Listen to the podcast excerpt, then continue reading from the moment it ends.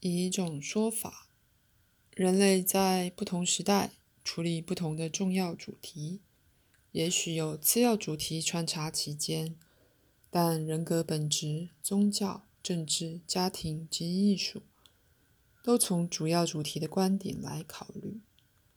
以通常历史的说法，人类曾以自己这种独特的意识来实验，而如我曾多次提及的。这使得在对象与感知者、自然与人之间必须有个武断的分隔，而导致一种情况，即人开始自认他是与其余存在分开的。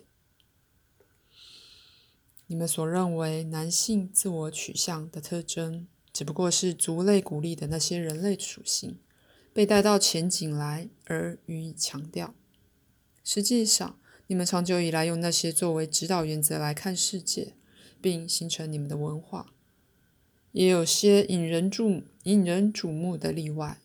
但这里我是谈历史上的西方世界，连同他的罗马和希腊传统。于是你们的神旨变成了男性的、好胜的。你们看见人类对抗自然及人对抗人。你们认为希腊悲剧很伟大。因为他们如此坚定地成了你们信念的回声，人被看作以直接方式与自己的父亲敌对，家庭关系变成这种信念的一面镜子，而那些信念当然被视为关于人类情况的事实声明。你们因而有非常两极化的男女观念。那么，那些你们所认为女性的特征是非主要的。因为它们代表人类寻求从中获得释放的自然根源，在此，到某个程度，这是一个具高度伪装之真实且具创造性的性戏剧。以其自己的方式，人类的意识在玩赌注很高的游戏，而这戏剧必须被相信。人类的意识在寻求一种增值。从自己的来源形成新的分支，他必须假装不喜欢及否定那来源，正与一个少年可能有一阵子为了追求独立而避开父母一样。在所谓的希腊与罗马文化开花之前，意识还没有达成那种专门化，有很多男神、女神以及神旨，在其天性里，女性与男性的特征相混合，也有半人半兽的神。那时，人类还没考虑引领西方文化风骚的主题。这些改变首先在人的神旨故事里发生。当人类将其自身从自然中分离，动物神也就开始消失。人首先改变他的神话，然后改变反映神话的实相。在那之前，有各种不同的分工。但在性表现上有很多空间。儿童是家庭的必要部分，因为一个家庭是一对相属的人，他们合作以找寻食物与庇护所。如你们所说，男同性恋或女同性恋的关系相当自由的存在，并且是同时存在，不论有没有性的表现，这些都被认为是中肯的，而形成了如。兄弟姐妹般强有力的结合。当你看《动物王国》时，也是透过你们特殊化了的性信念，去研究雄性与雌性的行为，寻找攻击性、领土嫉妒心、被动性、母性本能或任何模式。这些特殊的兴趣使你们无视于动物那许多较大的次元，到某程度。所谓的母性本能，在任何可被如此指称的族类，都同属于雄雌两性。不论有没有性的表现，动物与同性成员有密切的友谊。爱与奉献不是专属某一性或某一族类的特权。结果是，你们在自然里只看到自己想看的，而提供自己一个符合你们信念的自然模式或模型。爱与奉献大半被看作是女性的特征，社会、教会及国家组织则被看作是男性的。这倒不是把男性与女性视为平等的问题，而是在每个人之内的男性与女性成分都应该被释放与表现。当下，你们许多人可能被激恼或感到紧张，因为我当然是指性的表现，那是这种表现的一部分。但我是在说，自每个人之内释放出的伟大人类特征和能力，其表现常被否定，因为他们被指派给了异性。在你们目前的架构里，由于男女的专门化，你们采取男性的性取向，暗示自我是男性，而心灵是女性。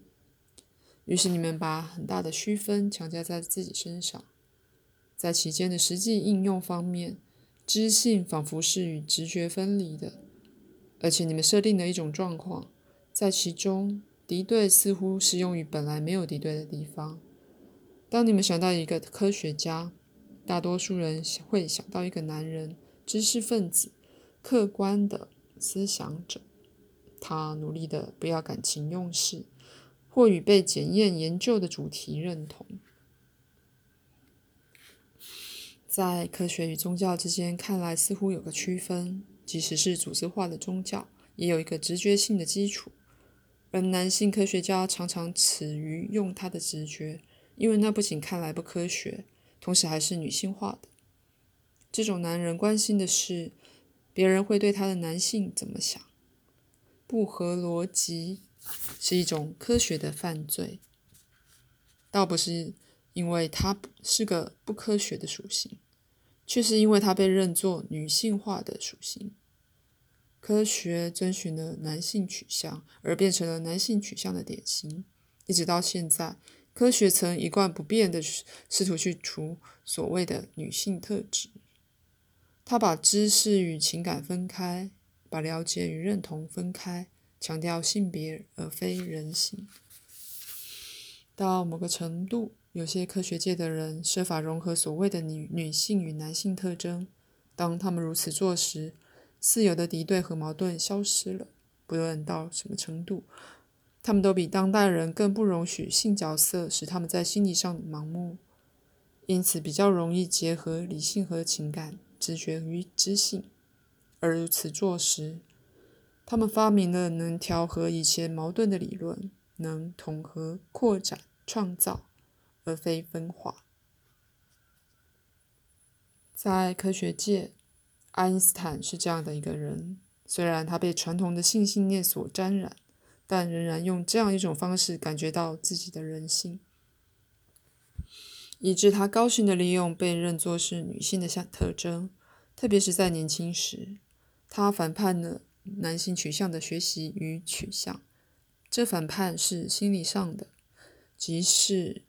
他在性活动上维持了一个可被接受的男性取向，但不可用此种无机来限制他的心智与灵魂。全世界都感觉到他伟大的直觉能力以及奉献的成果。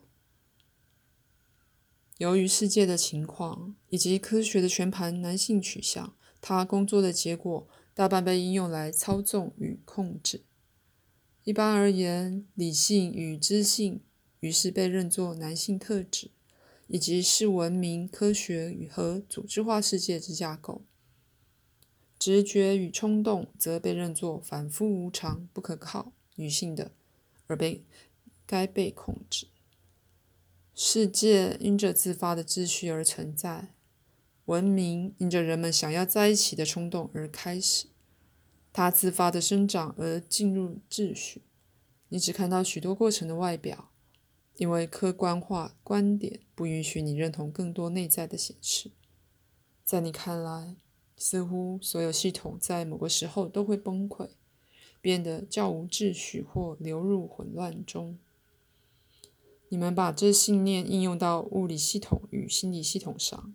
以性而言，你坚持一个画面，显示人长成到清晰的性认同。然后在老年从清晰的性认同中脱离，而掉进性错乱。你没有想到原先的前提或焦点，本体与性天性的认同是不自然的。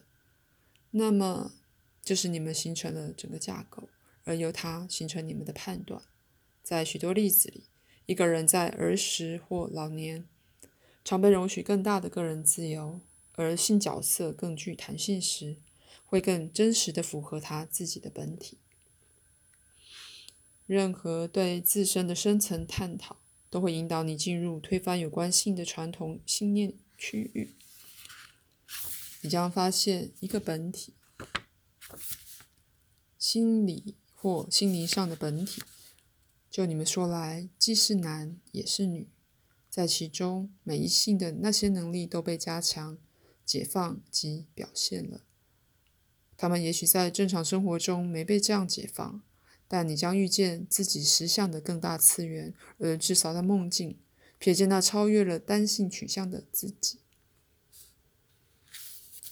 与心灵的本体相会，常常被伟大的艺术家、作家或神秘家碰到。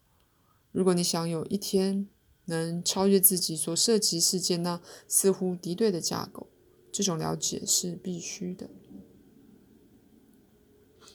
那么，过度特定的性取向反映出意识里基本的区分。它不只把一个男人从自己的直觉感情，或一个女人从自己的知性分开来。到某个程度，而且也有效的提供了一个文明，在其中显得心智与心分开，而事实与天启隔离。到某程度，每个人都在与心灵打仗，因为所有人的特征必须被否定，除非他们符合那些对性认同来说被视为正常的特征。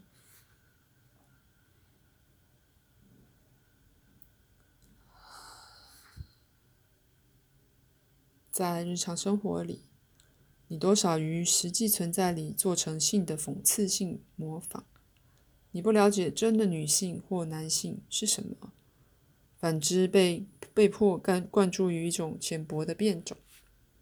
结果，性的分裂反应沾染了你所有的活动，但最要紧的是，它限制了你的心理实相。既然你以最局限的方式评量性的表现，且大半用它作为认同的一个焦点，那么你们的老年人和少年人都受到并不是年纪，而是性偏见的恶果。有意思的是，老年人和少年人两方都发现自己在你们的组织架构之外。在年轻人接受性角色之前，他们的想法比较自由自在。而老人的想法也叫自由，因为他们已舍弃了自己的性角色。我不是说老人或年轻人没有性的表现，而是这两组人都将都不将其身份与性角色认同。当然有例外，但若这男人或女人被交以身份就是性的旅行 （performance），那。而那旅行必须在某一年纪停止，那么身份感也可能开始溃散。如果孩子们感觉身份是依赖这种旅行，那么他们将尽快的开始旅行，把自己的身份强挤入性的衣服里，而社会将受害，因为成长中知性与直觉的伟大创造性冲击将在青春期被分隔。正当他们需要这种力量的时候，理想的说，男性成人与女性成人会在性表现中感到愉悦，而找到一个全盘的取向，但也会沉浸在更大的心理与心灵身份里。这身份经验会表现出所有伟大的人类心智与心灵能力，那是见洒过任何人为分隔的。口述完毕。